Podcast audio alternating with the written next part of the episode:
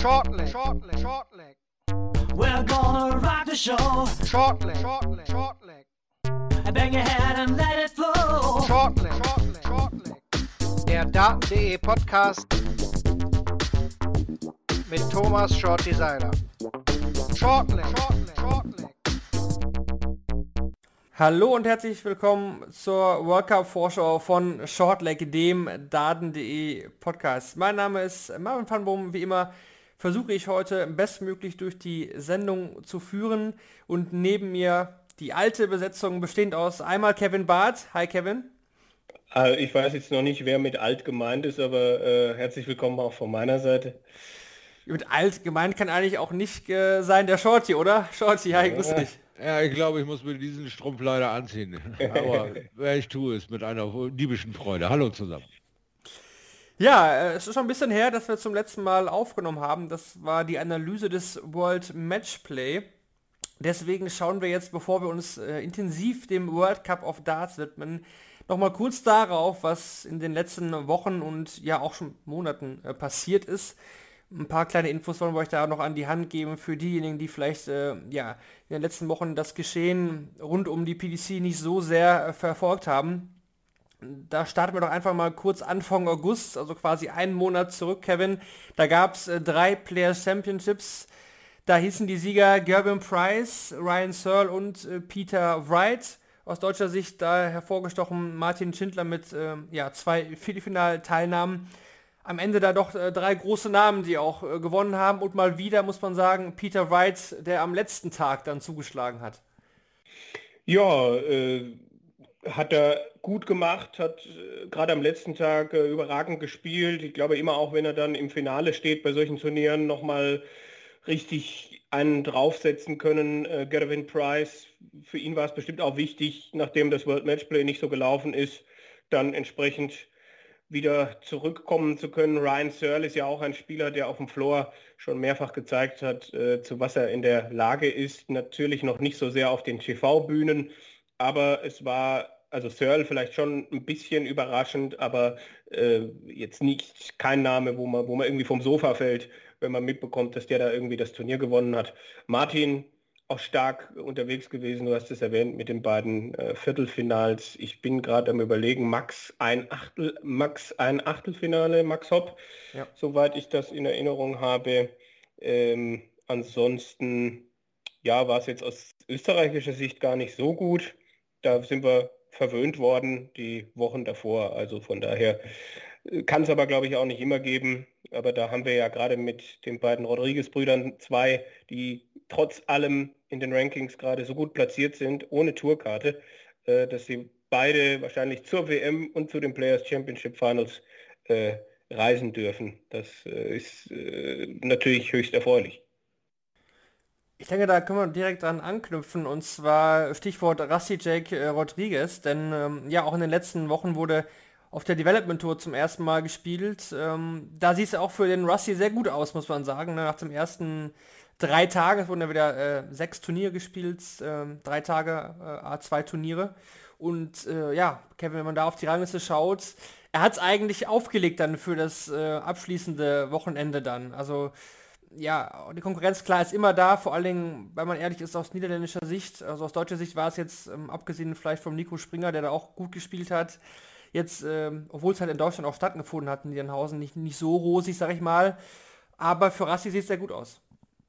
Ja, also wenn man drei von sechs Turnieren gewinnt, das ist natürlich herausragend letztlich. Ähm, was haben wir hier noch? Julian van der Velde hat ein Turnier gewonnen, was sehen wir hier noch äh, in der Übersicht äh, auf daten.de zugegeben? Kevin Dütz und Nils Sonnefeld auch ein Turnier gewonnen, aber Rusty, das ist natürlich also äh, an so einem Wochenende, wenn da sechs Turniere an drei Tagen anstehen, also vier Turniere an zwei Tagen, ist glaube ich schon eine richtige Menge Holz und dann nochmal einen Tag mehr mit zwei Turnieren mehr.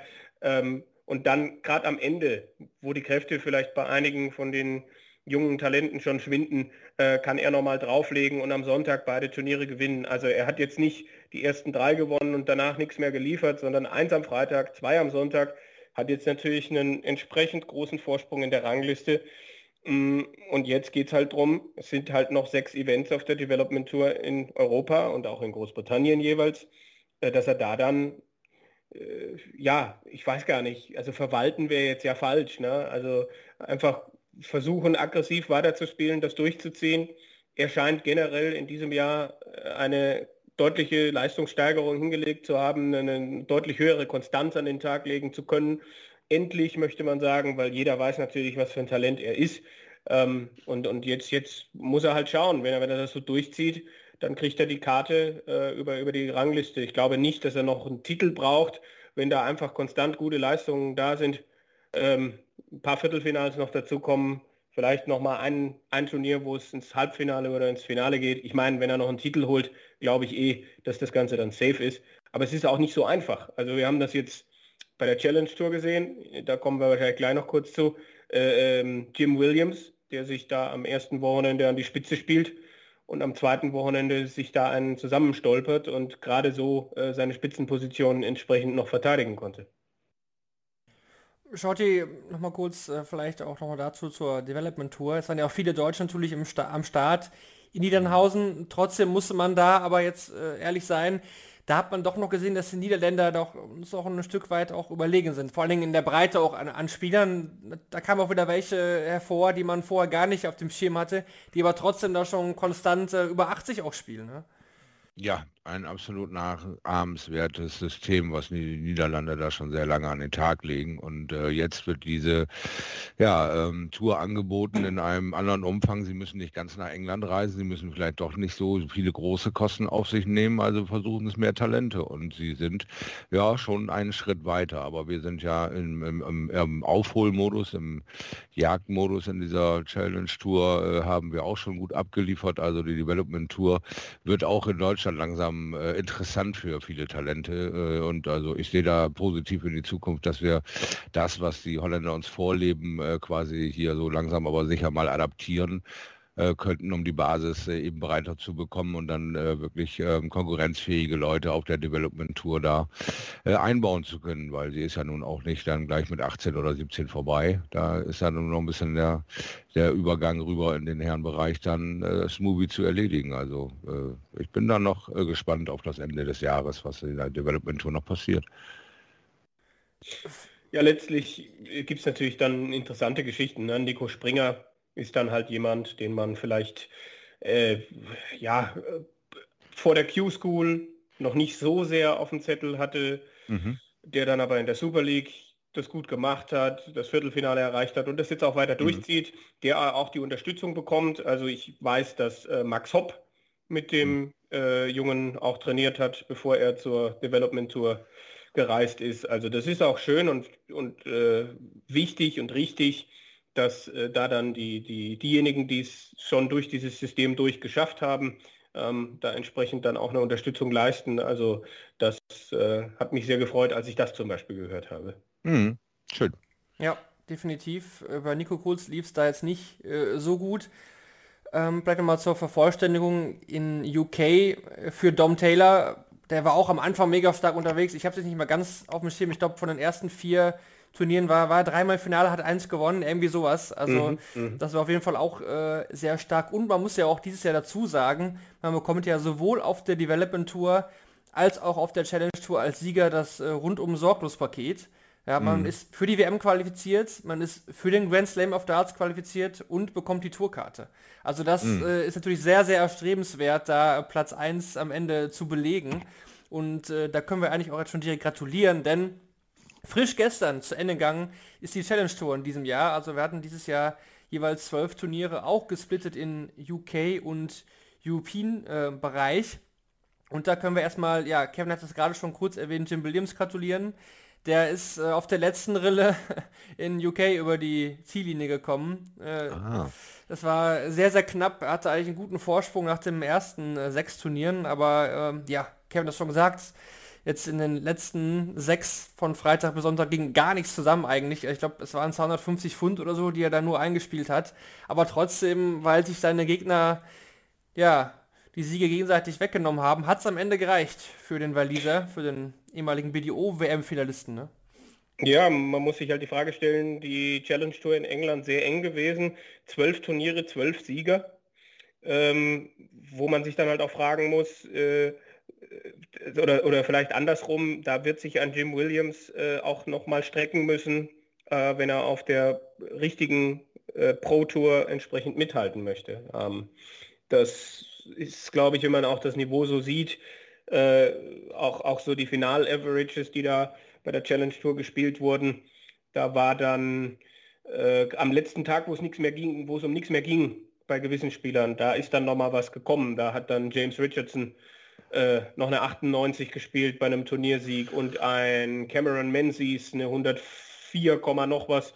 Äh, also, aber ansonsten war da viel auch unterhalb der 90 unterwegs und ja, es war wie gesagt sehr eng und da ist halt dann die Frage, ob diese Ausgeglichenheit jetzt ein Vorteil oder ein Nachteil ist, keine Ahnung. In, in Europa auf der Challenge Tour ging es da nicht so eng zu. Da haben wir aus deutscher Sicht bis, bis zum Schluss noch gehofft, dass äh, Steven Noster sich da die Karte holen kann, nachdem er dann Samstag auch noch einen Titel geholt hatte. Aber da hat Shortys bester Freund Matt Campbell hat da ordentlich äh, sich da dann nochmal aus der Affäre gezogen und äh, ich, ich, glaube gestern den Titel auch noch geholt, einen der beiden und sich so an die Spitze der Gesamtrangliste gesetzt. Da hätte dann Steven Noster, glaube ich, einen Titel im letzten Turnier holen müssen und äh, Campbell hätte früh ausscheiden müssen, aber für Noster gab es kein Preisgeld mehr und deswegen äh, geht die Tourkarte, der WM-Startplatz und der Grand Slam-Startplatz in der European Challenge Tour an Matt Campbell. Ja, der Ginger Ninja, ja, der äh, wird dann auf der Tour dann sein, zusammen mit äh, Jeff Smith. Und die beiden werden auch zusammen beim World Cup antreten, dazu dann gleich äh, detaillierter. Aber du hast es angesprochen, Kevin Steven Noster, zwei Turniersiege, trotzdem mega gute Challenge-Tour gespielt. Hatte ich jetzt gar nicht so erwartet, wenn ich ehrlich bin. Ja. Lu Lukas Wenig hätte ich ja zum Beispiel etwas höher eingeschätzt. Der war jetzt, ähm, ja, ich glaube, ein bisschen unglücklich auch. Äh, bei den letzten sechs Turnieren auch viel Lospech gehabt, würde ich mal behaupten den hätte ich ja jetzt zum Beispiel etwas weiter vorne gesehen, aber trotzdem, ich meine, das äh, sollte dann eigentlich für Noster auch für die UK Open reichen, wenn sie da jetzt nichts irgendwie ändern an den Kriterien. Und äh, ja, theoretisch besteht schon die Chance, dass Matt Campbell sich natürlich auch über die Canada Tour qualifiziert. Aber wenn man das Social Media so, so liest, so durchforstet, da kommt da eigentlich schon raus, dass der dann natürlich da nicht mehr dran teilnehmen wird, um seinen Landsmännern da irgendwie einen Platz wegzuklauen, damit Noster jetzt hier nachrückt äh, ja, müssen wir abwarten. Aber ich glaube, das, ja, das wäre das Szenario, was wahrscheinlich am wahrscheinlichsten auch ist. Ja, ja, ja. Und Lukas Wenig, das stimmt natürlich. Der, die Leistungen waren echt auch gut. Äh, ja, setzt sich so ein bisschen von der Q-School fort, das Lospech, was man da so gesehen hat. Ich meine, da kann man auch nochmal ansprechen, dass ich nicht verstehe, warum die PDC jetzt seit zehn Jahren ihre Secondary Tours veranstaltet und es nicht hinkriegt oder auch nicht möchte, dass man sowohl bei Development Tour als auch Challenge Tour äh, mit Setzliste spielt. Es gibt keine Setzliste, es gibt eine offene Auslosung und dann kann es halt passieren, dass zwei Spieler, die an einem, an einem Wochenende einen guten Lauf haben und sich an die, in der Rangliste entsprechend an die Spitze setzen, dass die dann im nächsten Turnier schön in den letzten 256 aufeinandertreffen. Ich meine, kann man dann auch sagen, ja, okay, wer sich da dann bei dem Hauen und Stechen durchsetzen kann, der hat es auch wirklich verdient. Aber manchmal ist die Auslosung dann halt auch echt brutal. Und ja, ich frage mich halt, was dagegen spricht. Vielleicht kann man sagen, bei den Jungen keine Setzliste, äh, wie auch immer, aber man will irgendwie da die, der Unterboden sein für die Profitour. Und dann finde ich, kann man zumindest irgendwie 16 von den Jungs auf der Challenge Tour oder der Development Tour entsprechend setzen. Also so richtig, ne, sie machen es ja auch in Nordic und Baltic, wo ich mir so denke, da müssten sie es nicht machen. Und da gibt es seit Ewigkeiten Setzlisten. Also nochmal ein Appell äh, für die PDC, die das eh nicht hört. Ähm, das wäre echt schön und würde auch ein bisschen Pech und Glück ähm, weniger, äh, weniger am Ende auf der Rechnung haben dann. Ja, Schotti, wie siehst du das denn? Also erstmal die Frage, nächstes Jahr nochmal diese Trennung zwischen UK und European, sag ich mal jetzt, wenn Corona es zulässt, würdest du es nochmal äh, trennen oder wärst du dafür, dass man das wieder zusammenführt wie in den letzten Jahren auch und dann daran anknüpfend Wie siehst du das mit Setzlisten? Also Q-School würde ich sagen, äh, da sollte man Setzlisten schon äh, die Finger von lassen, weil es halt echt äh, ja, für mich da nicht passend ist. Aber Challenge Tour, äh, Development Tour mit Setzlisten, wie ist da deine Meinung? Nee, also da offener Kampf, weil du äh, musst es ja auch so weiterführen. Dann wäre wieder eine Umstellung. Du bist dann in falscher Sicherheit gewogen, dann wenn du gesetzt wirst. Äh, bei diesem reinen Profitum äh, interessiert es die Macher dieser Liga schlicht und einfach nicht, äh, ob es irgendwelche Gerechtigkeiten gibt, sondern nur wie teile ich Turniere wie auf und welche äh, ähm, ja, Barrieren setze ich davor, um meine ersten 16 in der Welt zu schützen, um mein, mein ähm, ja, Premium-Produkt um die ganze Welt zu tragen. Und das ist letzte Woche diese feste Konstante, ist ja nun mal die letzten zwei Jahre weggebrochen und nun ist dieses ein heißes Rennen auf die Rangliste. Was die durchgewirbelt wurde in den letzten zwei Jahren, ist in den letzten 20 Jahren nicht durchgewirbelt worden an, an Geschwindigkeit.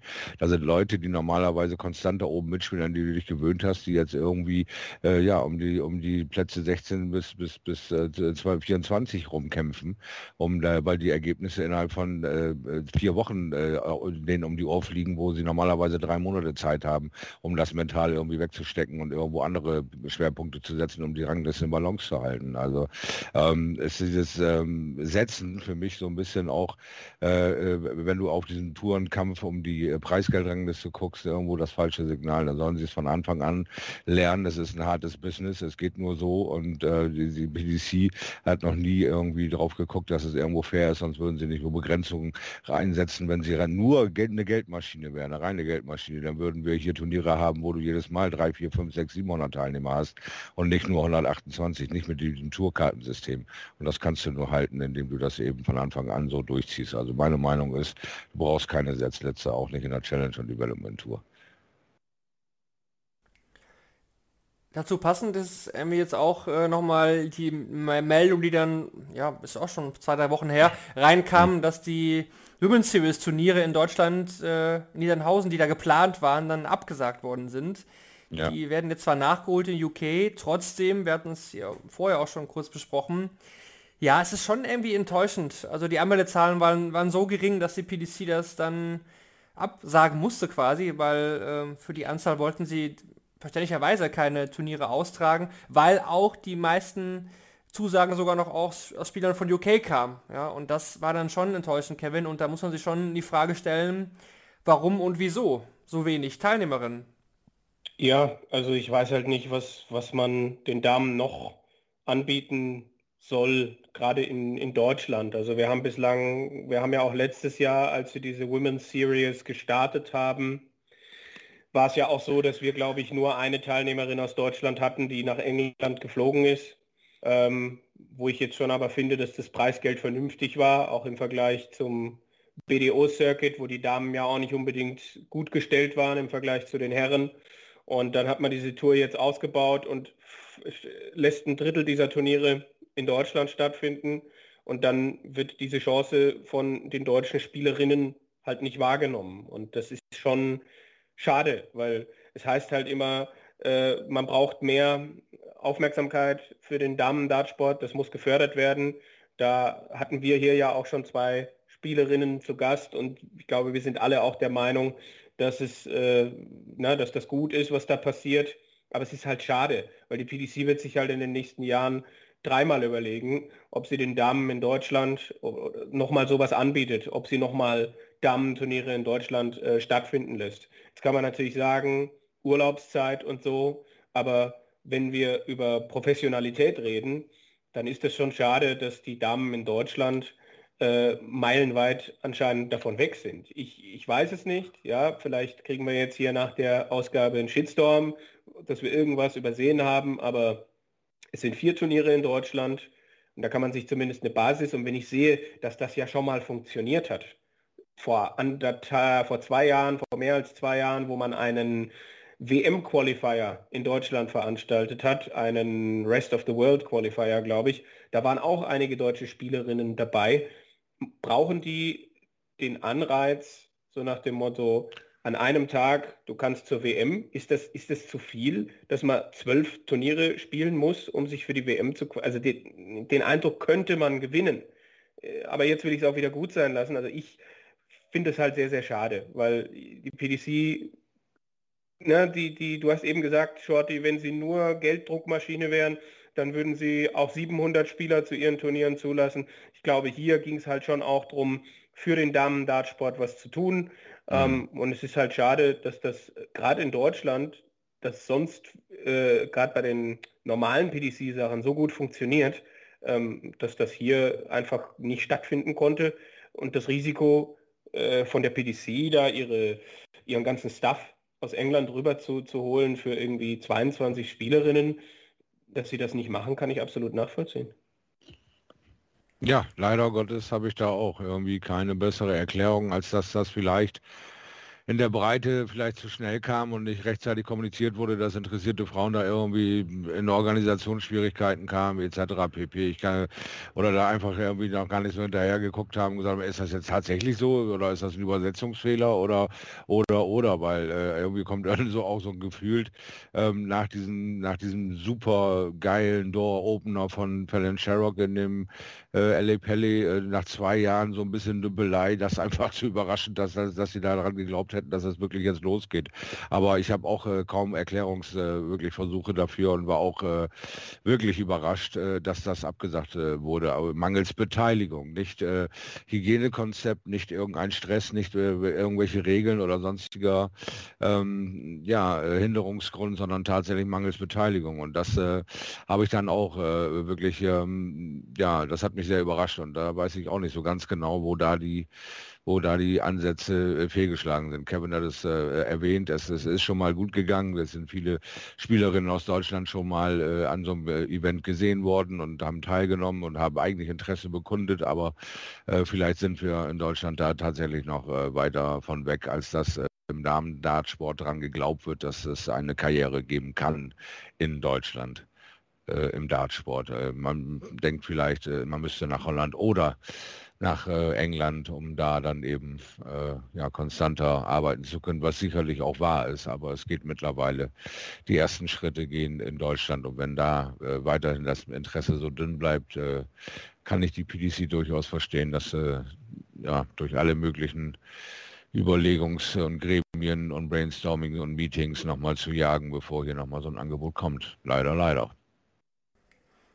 Ja, zeitlich war sicherlich äh, ja nicht nicht so viel Vorlauf, das kann man sicherlich schon erwähnen, aber ich denke trotzdem, dass ja, dass das eine fatale Chance war. Man bekommt ja, ja mhm. auch, äh, wie gesagt, den WM-Platz und mhm. irgendwann muss natürlich trotzdem dahin kommen, auch dass die Damen nicht nur für sich spielen, sondern irgendwann werden sie auch dann, glaube ich, nicht mehr diesen Fixplatz bekommen. Ich denke mal, ein paar Jahre, ja, klar, wird, werden immer noch Damen diese eigenen Qualifier oder Series dann bekommen. Aber irgendwann wird die PDC auch sagen, jetzt ist vielleicht auch irgendwann der Zeitpunkt gekommen, wo wir das nicht mehr anbieten können. Das hat Barry Hearn ja auch irgendwann mal erwähnt, dass mhm. die dann alle, alle reingeworfen werden, so wie es äh, dieser Ashton jetzt auf der Tour macht, dass das dann eben für alle gilt. Ne? Es ist ja alles, alles offen. Es ist ja nicht nach Geschlechtern getrennt. Also wir, die ja, WM ja. Äh, oder die ganze Tour, die ganze PDC ist ja offen für äh, jedes Geschlecht. Also ne, ja. das muss man ja auch nochmal äh, erwähnen. Und ich glaube, man konnte auch schon durchaus äh, in der Nachricht, in dieser Mitteilung von der PDC rauslesen von Matt Porter, der dann gesagt hat, ja, wir, wir berücksichtigen hier Corona und so weiter und haben da schon Verständnis für, aber ich finde, man konnte da schon ja, im Unterton erkennen, dass dem das auch nicht so gepasst hat. Also äh, Chuck Judat hat sich da auch übrigens so geäußert. Also der war auch total äh, sauer und enttäuscht, auch von den wenigen Anmeldungen. Das zieht dann aber auch auf die Nieder Niederländerinnen ab, also nicht nur auf die Deutschen. Also mm, der, der ja. Stamm der Niederländerinnen ist ja auch eigentlich sehr groß, auch sehr breit. Ja. Die haben dann ja auch nicht gemeldet, ne? Also von daher, naja.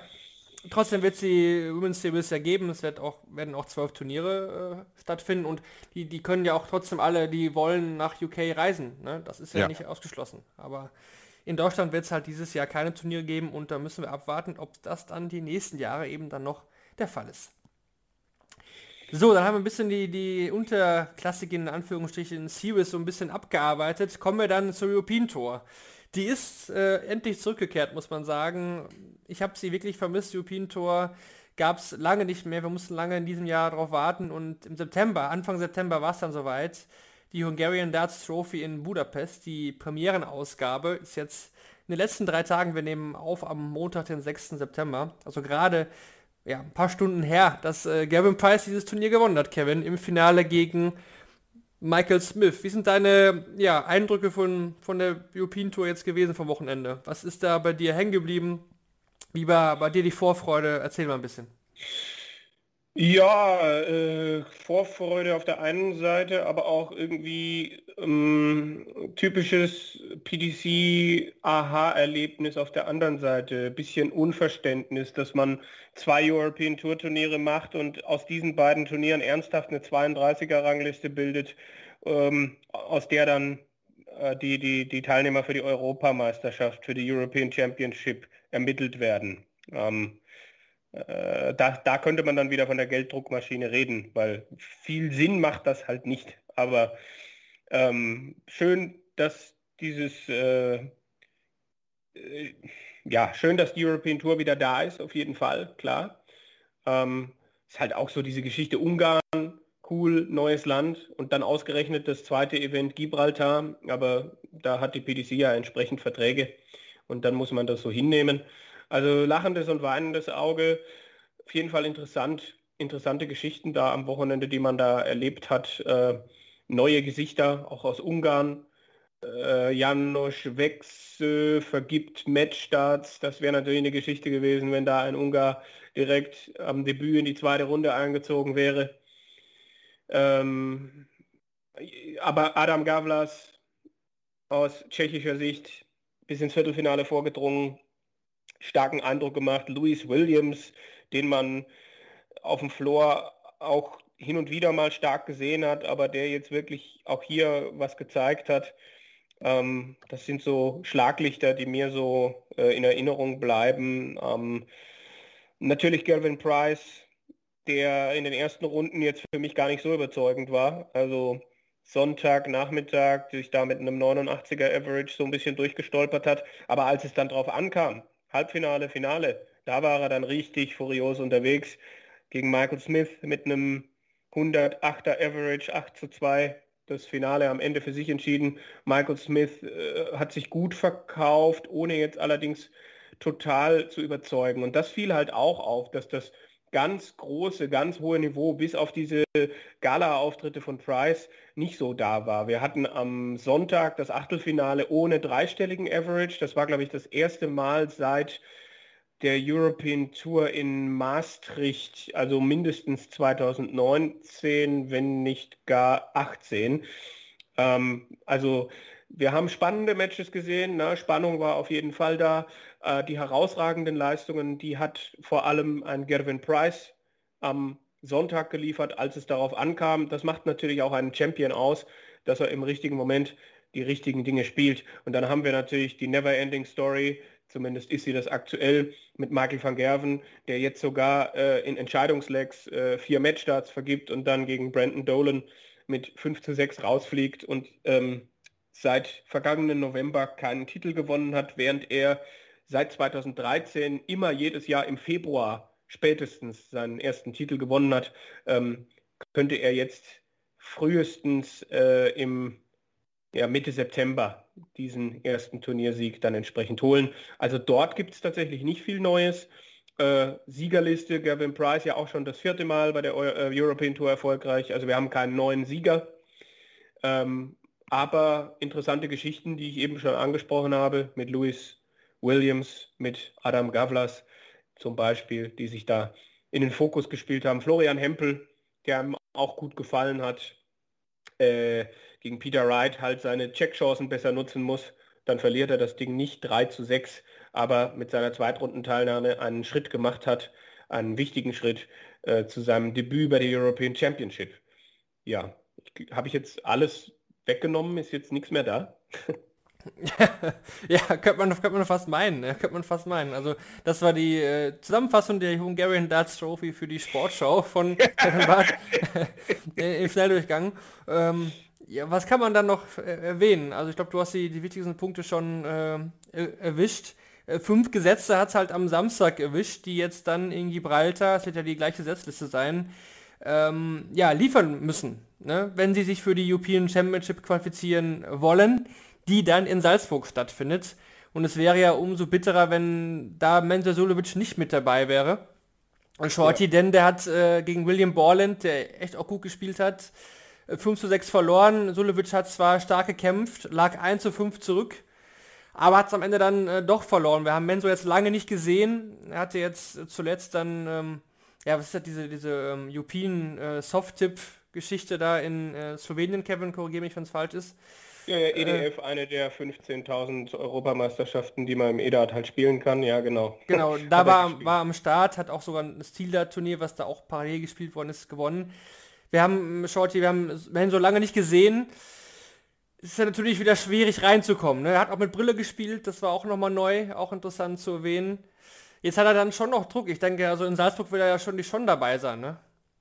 Ja, natürlich. Aber bei Mensor ist das vielleicht auch die richtige Art und Weise, dass es nur über Druck funktioniert. Wenn es da zu äh, einfach für ihn wird, dann, dann äh, verliert er den Schwung, dann wird er nachlässig und macht Fehler. Ich weiß es nicht genau, was ihm jetzt in den letzten drei Jahren alles äh, in die Quere kam und was ihm da alles so widerfahren ist, aber er hat sich so langsam aber sicher da äh, aus den oberen Top-Rängen äh, verabschiedet und äh, muss jetzt wieder ran und liefern und wie geht es besser als über so ein Heimkompris, ne? also über so ein Heimspiel. Das wäre natürlich für ihn wünschenswert und natürlich glaube ich an, an Mensur, ich kenne ihn halt wie gesagt schon wirklich ewig und ich weiß auch, dass er sich äh, fokussieren kann, wenn es denn nötig ist. Und äh, ja, dieses äh, EDEF-Turnier da in Slowenien geht natürlich auch äh, immer so, dass ähm, so ein kompletter Mann, wie, wie äh, Spieler, wie Mensur eben ist, äh, dass er über den Edat ja auch den Weg zum Stildat gefunden hat, dort sich jetzt erstmal jahrelang ausgetobt hat und wirklich alles gegeben hat und nun wieder die Lust an dem Sport sucht und das über sein, ja, sein Steckenpferd, übers Edat und das äh, kann ich nur bewundern, dass er da versucht, einfach wieder in die Spur zu kommen. Nebenher,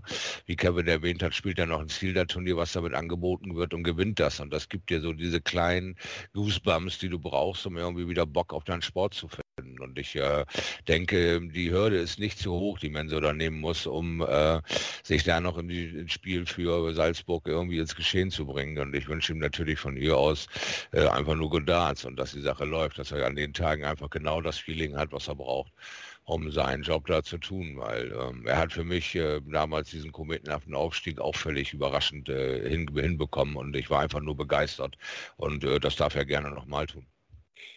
Die, Milch, die Milchmädchenrechnung ist einfach. Also Achtelfinale, weil wir ja nur zwei Turniere haben, aus denen die Rangliste gebildet wird. Achtelfinale bei der Gibraltar Darts Trophy dürfte eigentlich reichen.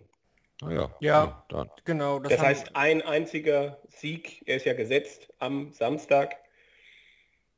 Genau, das haben viele Leute schon so ausgerechnet. Vor allen Dingen, weil man da keinen wirklichen Countback äh, hat. Den wird es mhm. ja einfach nicht geben bei nur zwei Turnieren. Da wird dann halt ja. die Out-of-Merit-Position entscheiden und da ist er halt relativ weit, weit oben auch. Also selbst da mit Vergleich mit anderen Spielern wäre er noch gut aufgestellt.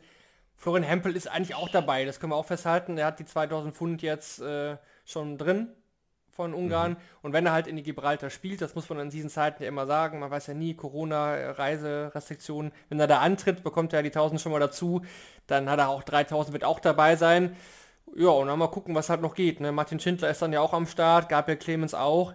Die werden dann aber beide wohl auch dann, ähm, ja, zwei Siege brauchen, wenn sie dann in Salzburg mit dabei sein wollen. Da kann man natürlich wirklich, wie Kevin auch schon gesagt hat, auch mal wirklich kritisch hinterfragen, ja, warum halt nur zwei Turniere? Also mir persönlich stößt ja dieses Nordic Darts Masters sauer auf, weil es ist ja anscheinend möglich, in Kopenhagen ein Turnier auszutragen. Ja, ja. Es ist ja möglich, die spielen ja dann ein TV-Turnier. Ich verstehe auch den Sinn der World Series, wir hatten es ja auch schon, ich glaube, hundertmal diskutiert und kritisiert. Es ist ein Show-Event, nichts anderes, Fallon Sherrock ist dabei, ja. soll sie von mir aus auch gerne sein. Aber sie hatten diesen Qualifier halt eben auch schon gespielt, diesen dritten ET-Qualifier, und dann verstehe ich nicht, warum man nicht einfach in Kopenhagen dieses dritte European Tour Event aus, austrägt. Also man konnte ja, letztes ja. Jahr auf die, auf die World Series verzichten, dann kann man doch dieses eine Turnier dieses Jahr auch nochmal verschieben. Also bitte, also das finde ich echt sehr schade. Ich hoffe, dass das Preisgeld zumindest nicht ganz verfällt, aber zum Beispiel für Florian Hempel ist es halt mega ärgerlich, diese 1000 Weil Pfund. Weil der sich für alle drei Turniere qualifiziert hat, um das nochmal zu sagen. Ja, das war ja. dieser Sahnetag, wo ja. er irgendwie 94er Tagesaverage gespielt hat und alle drei durch, durch, durch. Und jetzt kriegt er vielleicht von dem, von dem dritten Turnier, wo er sich qualifiziert hat, noch nicht mal die Antrittsprämie, weil die PDC lieber ein World Series Turnier, noch nicht mal die Finals in Kopenhagen austragen muss, weil wahrscheinlich es da äh, Verträge mit entsprechenden TV-Sendern gibt. Aber ob die nicht auch in European Tour, ich weiß es nicht. Ich finde es auch schwierig. Ja. Also es ist für mich das, ich habe ja schon oft schlecht über die World Series gesprochen, aber das Nordic Darts Masters ist für mich das unbedeutendste Turnier der, weiß ich nicht, der PDC-Historie. ja. ja. Ja, vor allem bei Hempel ist es halt total doof, weil er ist halt echt so an der Schwelle oder ja, er könnte damit den Abstand zum Platz 32 in der Proto halt verkürzen. Er hat ja viele Turniere nicht spielen können, äh, musste ja absagen und das wäre halt, sag ich mal, das Turnier gewesen, wo er auch nochmal einen ja, kleinen Run hätte starten können, ne? European Tour. Da hast du halt mit einem Sieg schon mal 1000 Pfund mehr. Da brauchst du auf der Proto halt schon mal zwei äh, ja. Siege. Vielleicht auch gegen einen Gesetzten so. Also, ja keine Ahnung. Also vielleicht äh, hat er ja ein bisschen äh, Glück, sag ich mal, und kriegt einen Gibraltar einen Host Qualifier und dann mal gucken, was geht gegen Gesetzten. Ne? Also man kann ja, wie man jetzt sieht, an Gafflas oder an Louis Williams, äh, man kann ja auch irgendwann mal starten. Ne? Und das traue ich ein, an Flo ja auch zu. Aber naja, genug aufgeregt. Dieses Jahr hat nur zwei European Tour Events. Hoffentlich dann nächstes Jahr wieder mehr. Also hoffentlich gehen wir ja nicht noch weiter rückwärts. Letztes Jahr hatten wir ja schon wenige. Ja. Wir können uns stattdessen darüber aufregen, dass beim World Cup weiterhin mit Einzeln und Doppeln gespielt wird. Mm. Uh, mm, das hatten wir auch noch nie, ne? Entschuldigung. da machen wir, machen wir, wenn wir die Ankündigung für, die, für den Podcast machen, machen wir so eine, das Bild von der Grumpy Cat. Ja. so komme ich mir auch gerade vor. Ich liege so halb dahin und halb da nieder und denke, mm. Noch ein negatives Thema. nein, nein, nein. World Cup ist ein großartiges Thema. Ja. ja deswegen, aber ich finde, ich finde, ich bin da auf Kevins Seite. Wir müssen schon wieder einzeln und Doppel sehen. Wieso sehen wir nicht nur Doppel? Ich würde so gerne das Turnier komplett nur in Doppel sehen. Ja, ja absolut. Wirklich? Aber immerhin. Das, dann könnte, dann könnte John Henderson alleine doppeln. Ja, ja. Und, und das, das Ganze dann bitte in 701. ja, in, in 4K, Full HD. 12er. Ultra HD. ja. ja. Ja, super. Also äh, wir können ja schon froh sein, dass wir heute, wir nehmen halt wie gesagt auf an diesem Montag, überhaupt über ein Draw sprechen können. Weil gestern Abend hat man äh, weder komplette Teilnehmerliste noch ein Draw ja vergeblich gesucht äh, in den Welten des Internets. Deswegen sind wir ja schon super glücklich, dass wir hier wenigstens über eine Auslosung reden können. Ja, und wir, und wir wissen auch jetzt, wer wirklich dabei ist. Das äh, mhm. ist doch schon mal was. Ne? Deswegen gehen wir jetzt äh, an die World Cup Vorschau mit richtig positiven Vibes ran. Yeah. Und, und schauen mal rein, wer denn so mit dabei ist. Also, wir haben die acht gesetzten äh, Länder, die waren jetzt auch keine große Überraschung, das kommt man sich schon ausmalen. Und äh, ja, meiner Meinung nach ist es auch keine Überraschung, dass Gary Anderson nicht mit dabei ist. Ich glaube, das konnte man sich auch fast ausmalen, wenn man mal schaut, äh, ja, wo Anderson in den letzten Jahren halt nicht hingereist ist. Mm. Und Jena ist jetzt vielleicht auch nicht das Ziel, wo man unbedingt äh, hinreisen, hinreisen möchte, weil es auch verkehrstechnisch auch echt schlecht zu erreichen ist. Das ist ja auch nochmal ein Punkt. Aber mal davon abgesehen, legen wir einfach mal los. Ähm, ja, würde ich sagen, ähm, gucken wir erstmal die Teams an, die gesetzt sind. Eieiei.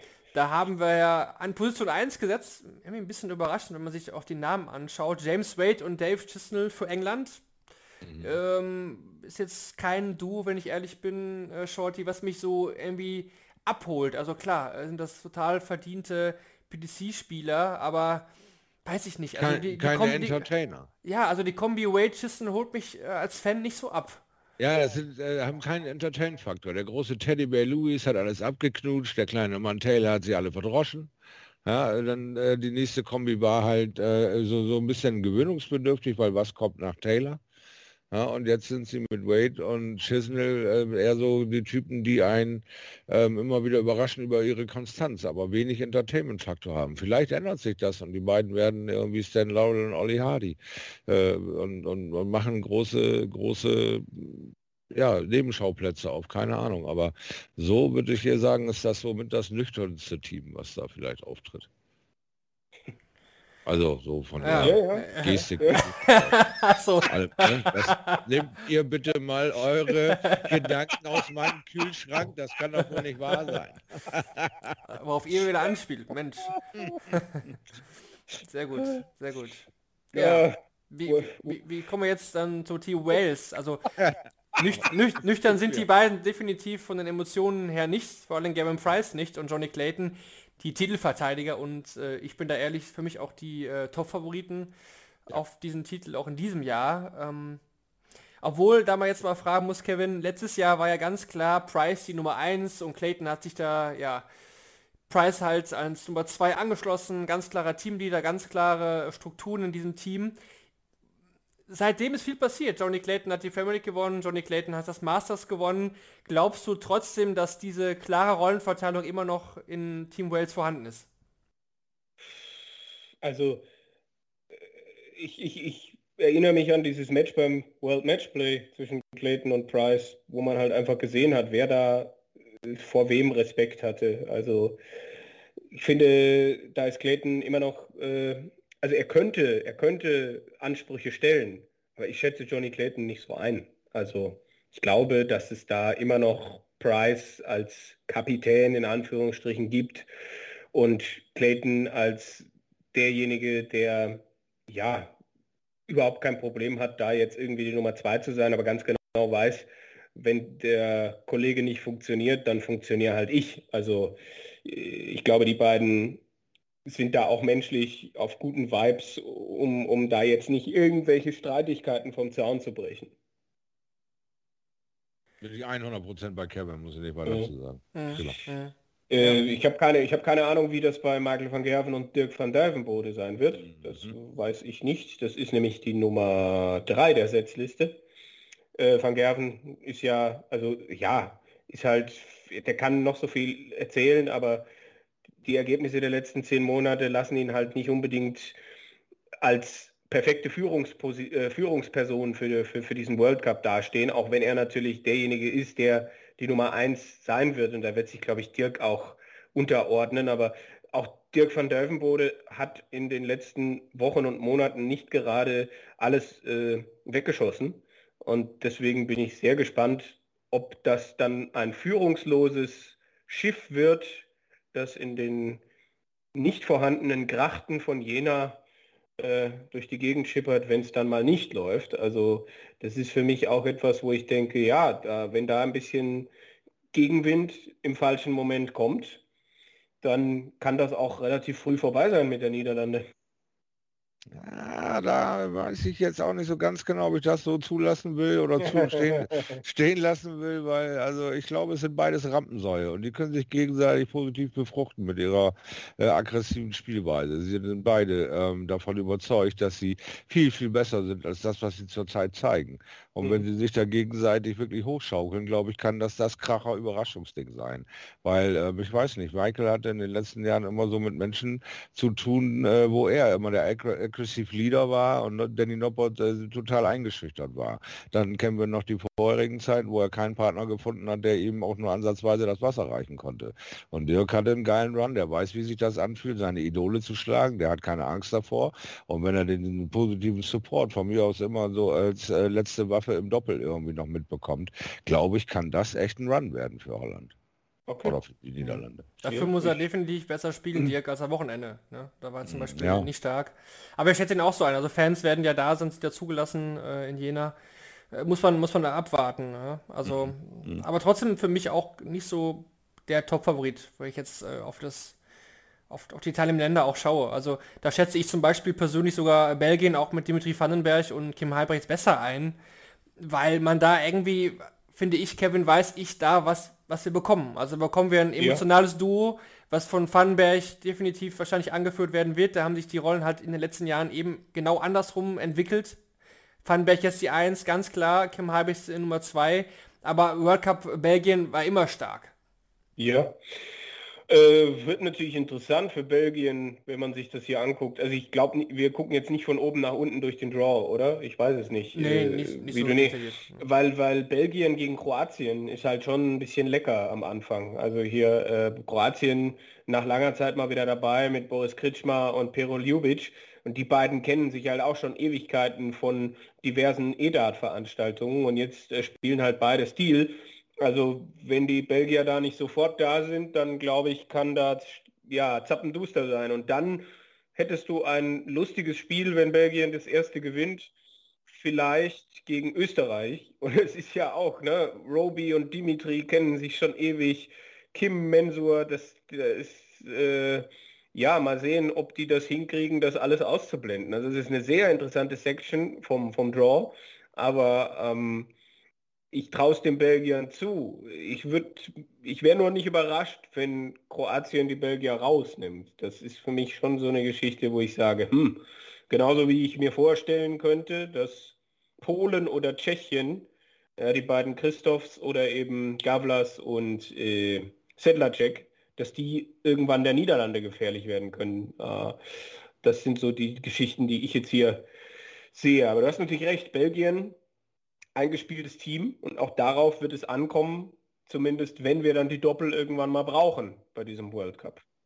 Nordirland, Dolan, Gurney, ja, das ist die fünfte ja. Setzliste. Ja. Da weiß man nicht so richtig, was ja. man von denen kriegt. Die sind auch schon in der ersten Runde rausgegangen, gegen Deutschland mal. Äh, Portugal ist in derselben Section. Hm. Ja, kann de Sousa den José Marquez mitziehen?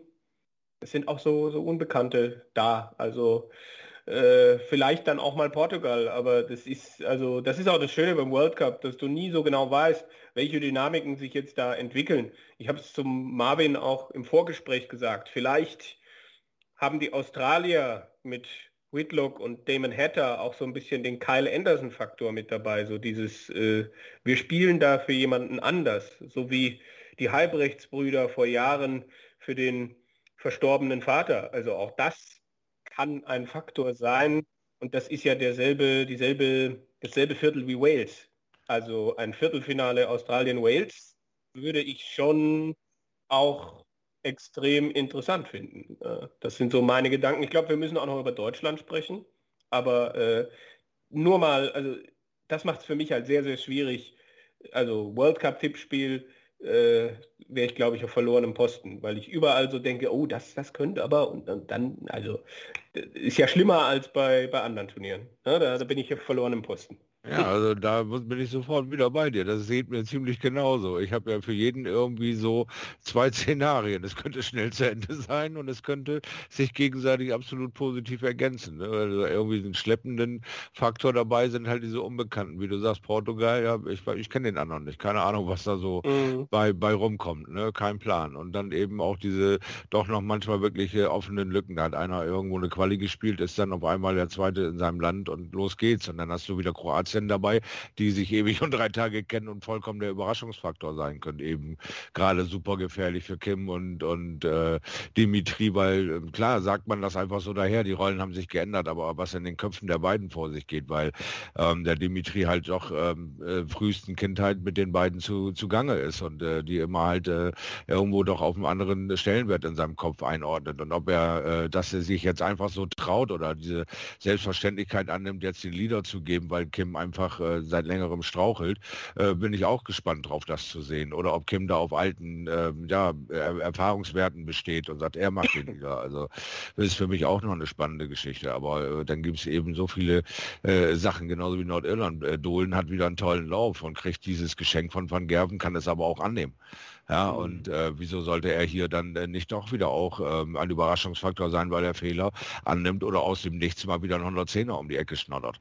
Nicht? Also der Kerl ist irgendwie so unberechenbar, wie, wie, wie schön äh, sein Spiel auch anzusehen ist. Er hat es ein bisschen beschleunigt, ein bisschen verändert und hat wieder neuen Erfolg, neuen äh, Mut. Und das, das kann weit gehen. Das kann auch mal den äh, Gurney wieder positiv beflügeln. Ne? Ja. Also äh, diese, diese Gewohnheitsnummer, dass Schottland äh, auf Gary Anderson verzichten muss, ja, da hat es völlig recht, das ist nicht mehr so richtig überraschend. Ne? Und Hendo hat äh, von äh, seinem Premier League Challenge Tour äh, so Goosebumps sein Leben lang. Der Kerl wird einfach nur stolz da vor sich hin laufen und äh, alles geben für sein Land. Ne? Der ist auch äh, ein Überraschungsei. Also es wird einfach nur grandios, es wird kolossal spannend und, und, und bestimmt äh, schön anzusehen, aber schwer vorhersehbar.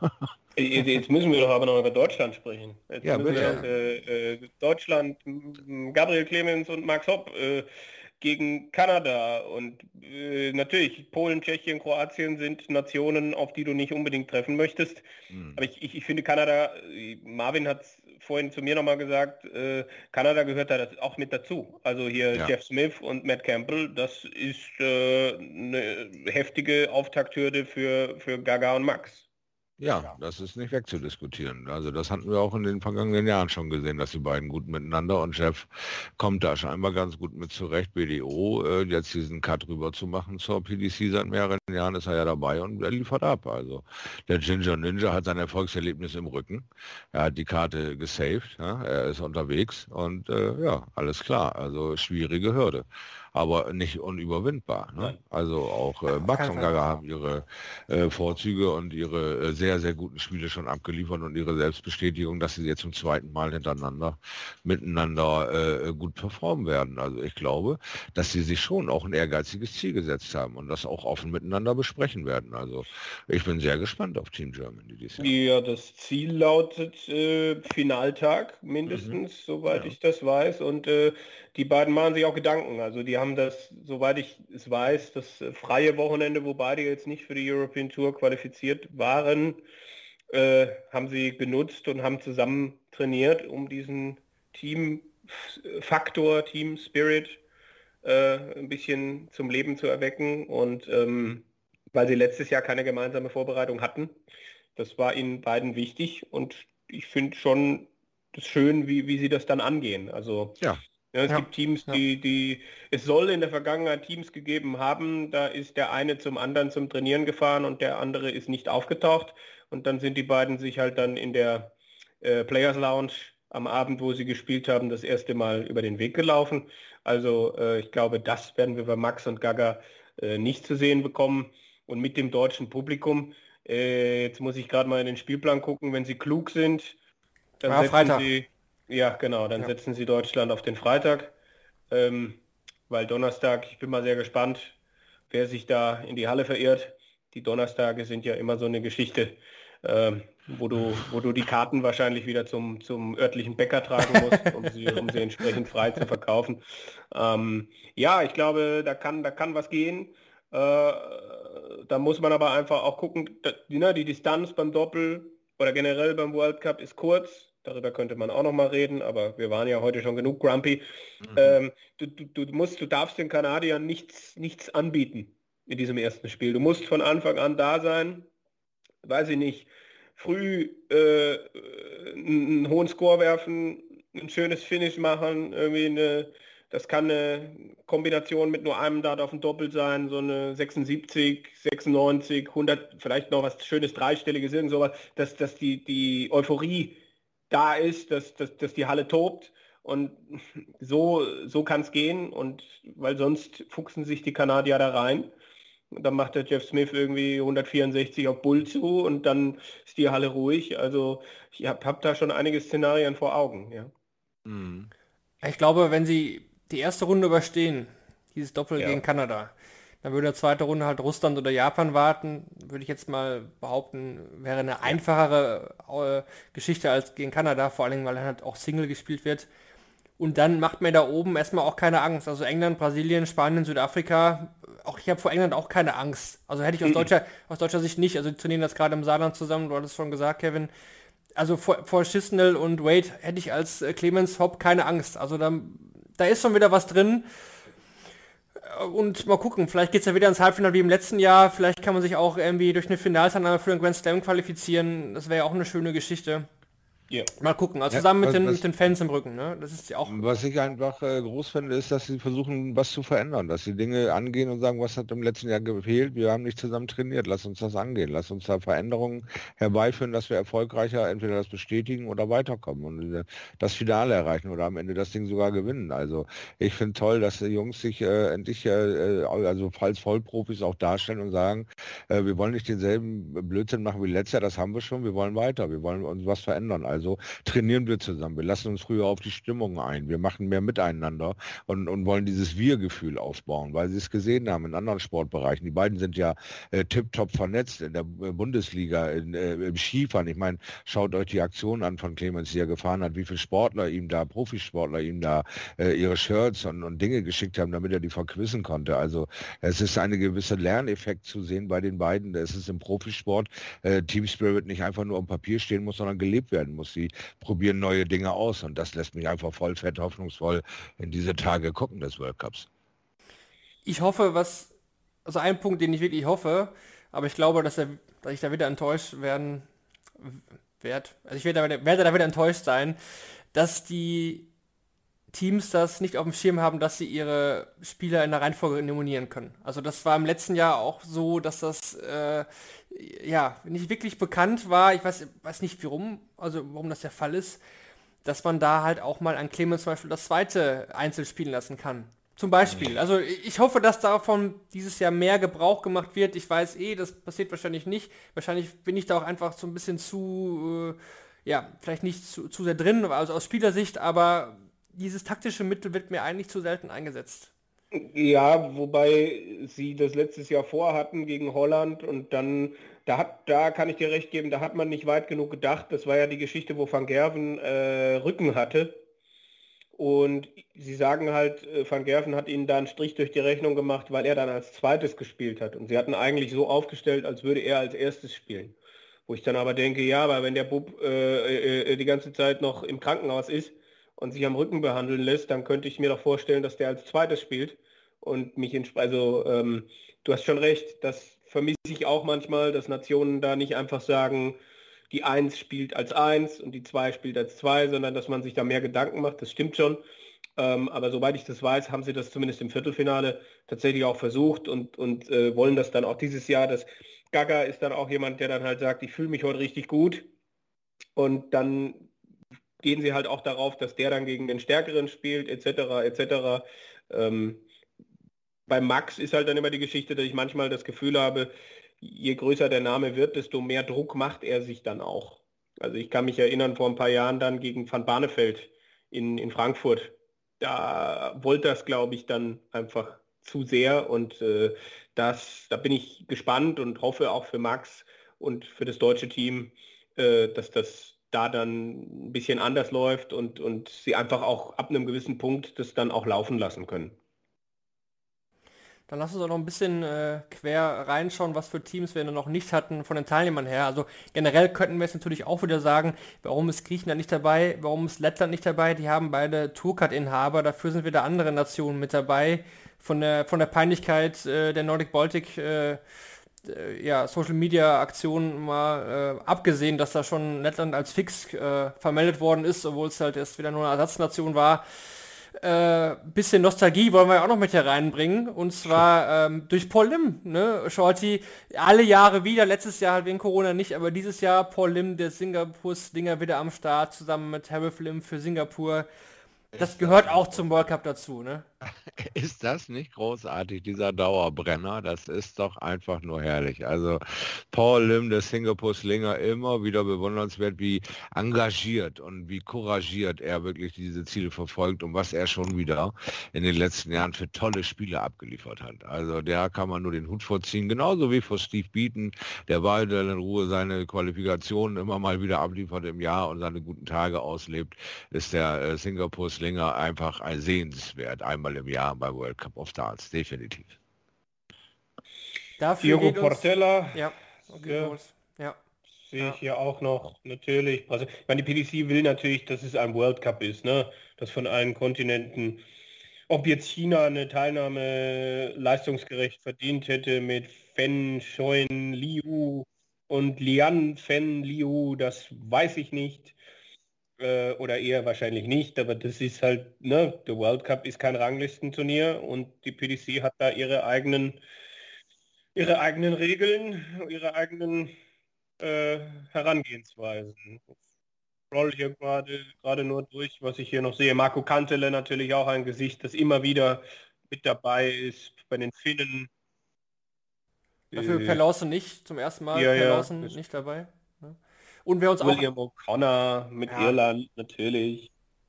wer uns halt auch Ja. abgeht, ist halt Dimitri Gorbunov, der ist nicht mit dabei. Ne? Muss man natürlich auch sagen, das ist ein bisschen schade. Ich glaube, der hätte den World Cup auch nochmal echt gut getan. Da hatten wir uns eigentlich Wir drauf gefreut. Ne? Wir haben viel geweint, ja, ja. Ja. Elmar und ich haben viel geweint, als wir dann gehört haben, dass Dimitri Gurbunov doch nicht teilnehmen kann, weil diese 14 Tage Quarantäne einfach nicht reinpassen in seinen Arbeitsplan, den er da gehen müsste, um daran teilnehmen zu können. Und deswegen gibt es dann einen neuen Igor, glaube ich, oder irgendwas, ne? Ja, Evgeny daher, Isotov heißt er, schade. aber passt schon, passt schon. Schade, schade, schade. Philippinen, Illigan natürlich auch immer. Ähm, bei den Christophs, das ist natürlich, das hat letztes Jahr gar nicht so gut funktioniert, wie ich es eigentlich gedacht hätte. Ja, Äh, Devin Peterson natürlich wieder. Russland, ja, Boris Koltsov und Evgeny Izutov, glaube ich, so, so spricht es aus. Ja, Ah, siehst du, war ich noch nah dran. da kann ich mal. Deswegen. Spanien komplett neu. Jesus Noguera und José Justicia. Oh, das hätte ich gerne gegen England gesehen. Justitia gegen, äh, gegen Adrian Lewis oder so. Also Im, Do im, im, im Doppel. Da, du, du kleiner Feuerwerfer, du. Aber das, am, das im Doppel, äh, in so einem Decider, das hätte ich gern gesehen. Ja. Ich hätte gern gesehen, was da passiert. Justicia wirft eine 180, dreht sich um und, und ja, kannst mir auch vorstellen. Super, super. Ja, für, für USA muss man noch sagen, ähm, kein Danny Baggish, dafür dann Chuck Pulio zusammen mit Danny Lorby, eigentlich auch, äh, also Lorby und Baggish hätte ich auch gerne gesehen zusammen als Duo, muss ich sagen. Äh, auch ein bisschen, ein bisschen schade. Devin Peterson natürlich seinen, seinen alljährlichen äh, Südafrika-Qualifier da an die Seite bekommen. Weiß ich jetzt nicht, Peterson ist halt selbst gerade nicht gut genug, äh, ob's da, ob da viel geht. Gibraltar hat natürlich auch wieder äh, ihr jährliches Team am Start. Hongkong, Kai van Looying mit, man könnte es meinen, sein Bruder Man Lok Looying, aber ich glaube, die haben nicht viel miteinander zu tun. Italien hat auch ein neues Duo mit Vigato und Toretta. Japan auch unbekannte Spieler dieses Jahr mit Matsuda Yun und Yoshisha Baba, wenn man es so, so richtig ausspricht. Äh, ja, mein, auch Motorräder sein. also mein Japanisch ist da jetzt nicht so gut. Und äh, ja, Gut, äh, ich denke, jetzt haben wir fast alle durch und Ja. das dann nochmal jetzt hier in so einem, hier mit diesen Bändern von früher, da kann man dann so vorspulen.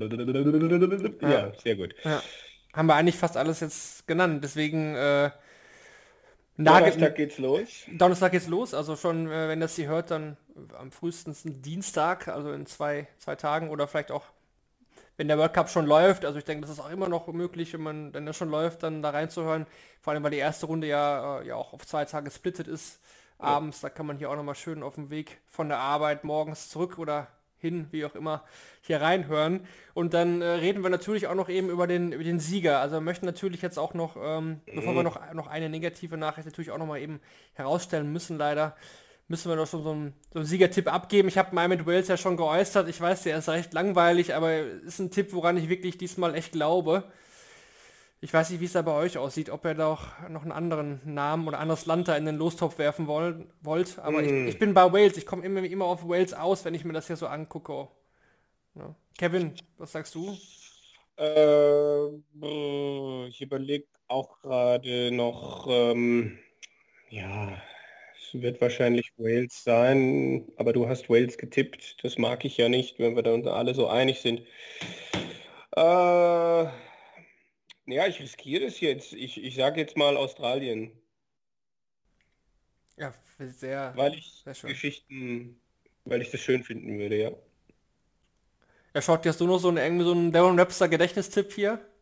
Oder wie sieht es bei dir aus? Ich merke gerade, ich hatte das Mikro aus. Ich hatte so eine geile Geschichte gerade. Meine Damen und Herren, also mein Tipp ist natürlich klar, ich gehe auf die Rampensäue. Ich sage, die Niederlande rockt das Ding. Okay, die, die hören, die hören hinter der Bühne dem, dem Dirk seine, seine Ganz genau. Walk-on-Musik. Und Ganz genau. äh, wenn das so ist, dann steigen wir in der nächsten Folge mit dieser Musik ein. Oh! Oder wir spielen es einfach random diese ein. Drohung, mein lieber Kevin Barth, wird nichts daran ändern. ich bin stumm und starr. Ist okay. Und wenn, wenn Deutschland gewinnt, spielen wir irgendwelche Schlagerlieder oder Was von Ja, das darfst du wieder singen. Nein, wieder- nein, ich, ich habe meine Karriere als Sänger ist äh, seit, der, seit der WM beendet. Ich singe. Ich glaube, wir haben zu viele Hörer verloren deswegen. Ach so, gibt es da Statistiken? Obwohl, es war ja zu Paul Lim. Also wenn Singapur gewinnt, Leute, dann singe ich wieder. Ja, Das verspreche ich. Okay. Okay. Das habt, ihr habt es hier gehört, ja. Der World Cup von Donnerstag bis Sonntag. Live auch auf The Zone. Shorty, bist du dabei? Ich weiß es gerade wirklich nicht. Nein, der Robert Marianovic wird es tun. Ah, der Robby. So, so. Ja, auch eine gewisse World Cup-Vergangenheit. Ja, Shorty hat auch eine gewisse World Cup-Vergangenheit. Das stimmt. Haben wir eine Trivia-Frage vorbereitet? Nein. Nein, haben wir nicht. Haben wir nicht. Lässt ich auch nach, der. Das stimmt, das stimmt, aber ich, ich wollte heute extra, soll es keine Ausrede sein, ich wollte trotzdem die, die, die Sendung einfach auch nochmal mit Karl Anderson beenden, wenn ich ehrlich bin. Ähm, ja, ich denke, diese Nachricht, die jetzt da letzte Woche kam, hat uns alle aus den Socken gehauen. Karl Anderson leider verstorben, viel zu früh aus dem Leben geholt. Ähm, ja, fällt mir jetzt auch schwer, da die richtigen Worte zu äußern. Ne? Also ich denke, viele haben es in den so sozialen Medien auch äh, gelesen, was für ein toller Mensch äh, Kyle war. Ähm, ich hatte jetzt nicht so oft getroffen auf dem Turnier mal. Ich glaube, Kevin, du hattest auch mal ein Interview mit ihm. Ja, wir, wir haben, wir haben äh, in der Zeit, wo ich noch Gast hinter der Bühne war, äh, war ich mal in Düsseldorf bei einem Turnier, European Tour mit dabei, wo dieses Team, man kennt das ja von Mac Elkin, selbst wenn die Spieler ausgeschieden sind, ähm, bleiben die halt mit dabei und dann saßen wir da gemeinsam an einem, an einem Tisch und haben der Mensur noch zugeguckt und ja, das ist, war einfach ansteckend. Äh, Kyle einfach wie, wie, wie ein kleines Kind, das soll gar nicht despektierlich gemeint sein. Einfach die, die, die Lebensfreude, die er ausgestrahlt hat, den, den Humor, den er da an den Tag gelegt hat. Und dann haben wir, äh, ich, ich weiß gar nicht mehr, auf der European Tour mit Sicherheit auch nochmal ein Interview gemacht, aber dann haben wir uns eine Weile nicht gesehen. Ähm, und dann halt bei der WM 2020 1920, da hat er nochmal gespielt, auch die erste Runde gewonnen. Da haben wir nochmal ein Interview gehabt und während andere Spieler einfach auch ja, abgehetzt sind bei solchen Pressekonferenzen und einfach schnell weiter wollen, nimmt er sich dann einfach Zeit und ähm, wusste, er wusste, wer ich bin. Er, er hat da einfach sich die Zeit genommen und jedem das Gefühl gegeben, ähm, dass er, dass er nicht irgendwie abgehoben ist oder sonst was. Also er ist offen, offen durchs Leben gegangen, immer, immer freundlich, immer großartigen Humor gehabt. Und also ich habe ihn nicht oft getroffen, aber das, das hat man schon gespürt. Und das, äh, ja, das war auch immer ein Spieler, dem man das alles gegönnt hat, seine Erfolge und äh, ja, diese Bescheidenheit, wie er dann auch gesagt hat, es ist, es, es, es kann nicht jeder Weltmeister werden. Und es wäre schön, wenn ich so viel Geld verdienen könnte, dass ich mir da vielleicht ein Haus davon kaufen kann. Und äh, ja, dann auch diese Geschichte, dass die Familie da dann zu Hause zurückgelassen werden musste, weil es halt einfach nicht anders ging und er dann da drüben das Geld verdient hat und dann aber wieder zurückgegangen ist, weil er gesagt hat, das geht nicht. Und dann wäre jetzt die Zeit gewesen, um mit seiner Familie einfach äh, noch viele, viele schöne Jahre dann auch erleben zu können. Und vielleicht hätte er dann einfach die australische Tour noch gespielt und wir hätten ihn noch ein paar Mal bei der WM gesehen.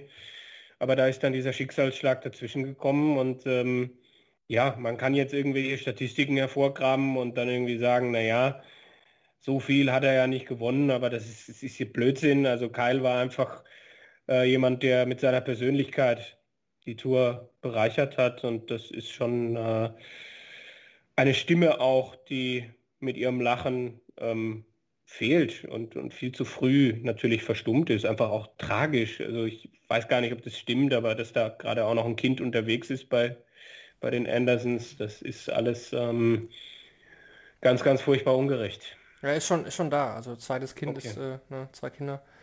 Äh, ja, was bleibt hängen? Also bei Kyle, wie gesagt, von der Menschenseite her, du hast schon alles erwähnt. Natürlich dieser neuen Data bei der WM, wo sein Bruder auch mit dabei war in diesem Jahr, äh, der bleibt auch hängen. Ich glaube, das ist auch ein super emotionaler Moment. Ähm, ja, vielleicht Shorty, willst du noch ein paar Worte äh, richten, bevor wir dann die Sendung auch zumachen?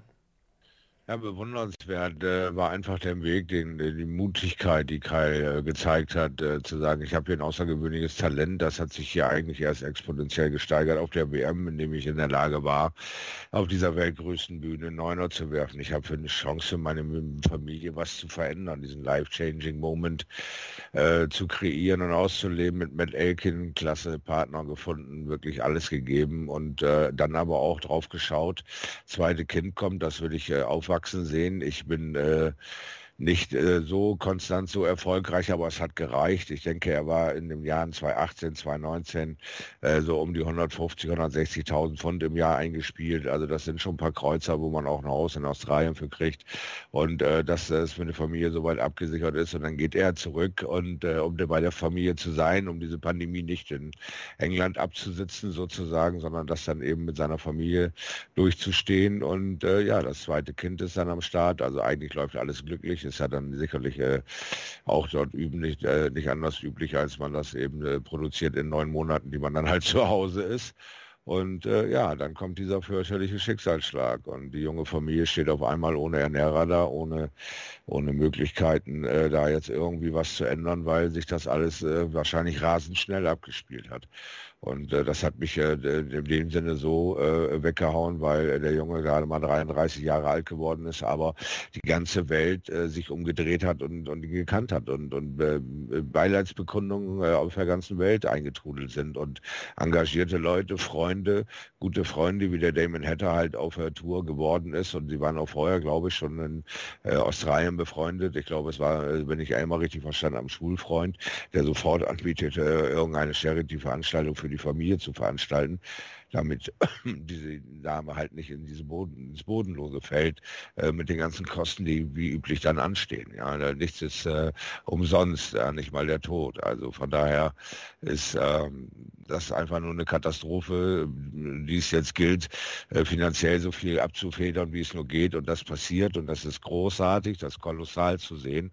Da kann man den Hut vorziehen von Damon Hatter, aber äh, Kevin hat es sehr gut beschrieben. Es ist ähm, ein Lachen äh, was wir nie wieder hören werden. Es ist eine Leidenschaft in ihm gewesen, äh, dir den schlechtesten Witz mit einer Leidenschaft zu verkaufen, dass du äh, äh, lachen musstest, schlicht und einfach, weil er so ansteckend war.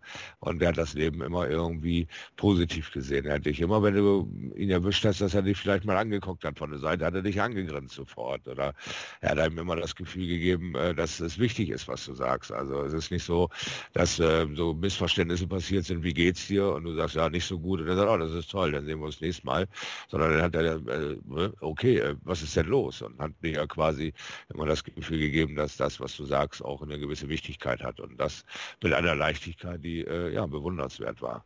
Und dann ist sein Leben so, so, so schnell zu Ende gegangen, so früh. Und äh, ja, wir alle bleiben zurück mit offenen Mündern und sind ein bisschen beleidigt, weil, wie Kevin es schon gesagt hat, es äh, fühlt sich unfucking fassbar unfair an. Ja, in dem Sinne würde ich sagen, Ruden Frieden Keil und mhm. wir machen dann für heute auch Schluss und hören uns dann nach dem World Cup mit der Analyse wieder. Wir danken euch alle fürs Zuhören und ja, schaut schön in den World Cup, genießt auch die Emotionen, die da sicherlich auch aufkommen werden, in positiver wie negativer Art und dann gibt es die nächste frische Ausgabe dann direkt nach dem World Cup. In dem Sinne, macht's gut, ciao, tschüss. Ciao, tschüss.